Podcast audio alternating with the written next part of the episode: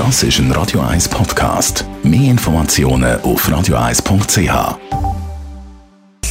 Sprechstunde auf Radio 1. Bei diesem Hitzesommer sind natürlich viele von uns viel draußen an der Sonne und zum Teil beobachten wir dann natürlich Hautveränderungen auch. Da geht es natürlich auch um das Thema Hautkrebs und zum Teil vielleicht auch Stellen am Körper, wo man nicht wirklich kontrolliert. Radio 1 Arzt Merlin Guggenheim. Warum ist es eben wichtig, dass man den ganzen Körper kontrolliert? Ja, viele von uns haben den Eindruck, dass man die Hautveränderungen, die sich könnten, äh, als Hautkrebs herausstellen nur an der sonnenexponierten Stelle hat, also Gesicht, Hände, vielleicht noch in Unterarm. Fakt aber ist, dass die überall können auftreten können, auch an Stellen, wo man häufig mit, mit Kleidern bedeckt hat.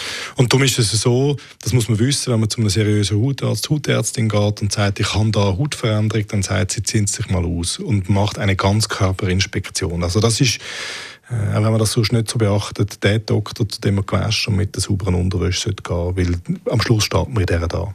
Da haben wir schon ein paar Mal darüber geredet. Im Zusammenhang mit dem Hautkrebs gibt es ja den weniger bösen und den ganz bösen Hautkrebs. Wenn man jetzt so eine gefährliche Hautveränderung entdeckt, was passiert dann? Die besseren, das sind die, die lokal zerstörend wachsen. Das ist der ganze weiße Hautkrebs oder das Basaliom mit dem, oder Basalzellkarzinom da ist, wenn man es einmal rausgeschnitten hat und das Ganze draußen ist, ist es behandelt. Dann gibt es zwei andere Formen, das Plattenepithelkarzinom und der schwarze Hautkrebs, Melanom, von dem man vor allem viel hört.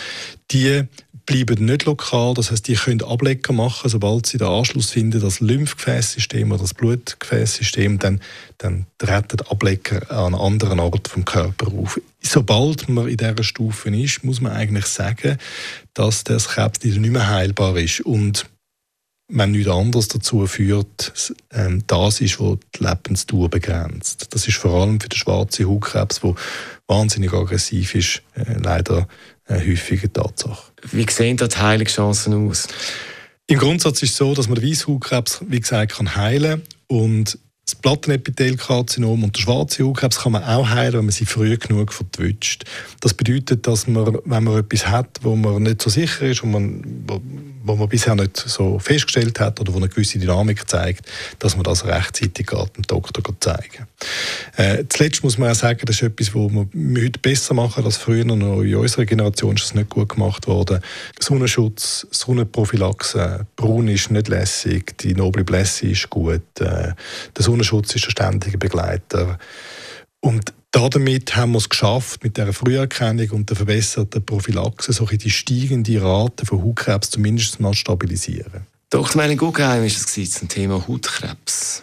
Und das Ganze gibt es auch zum Nachlesen auf radio1.ch. Radio 1 Das ist ein Radio 1 Podcast. Mehr Informationen auf radio1.ch.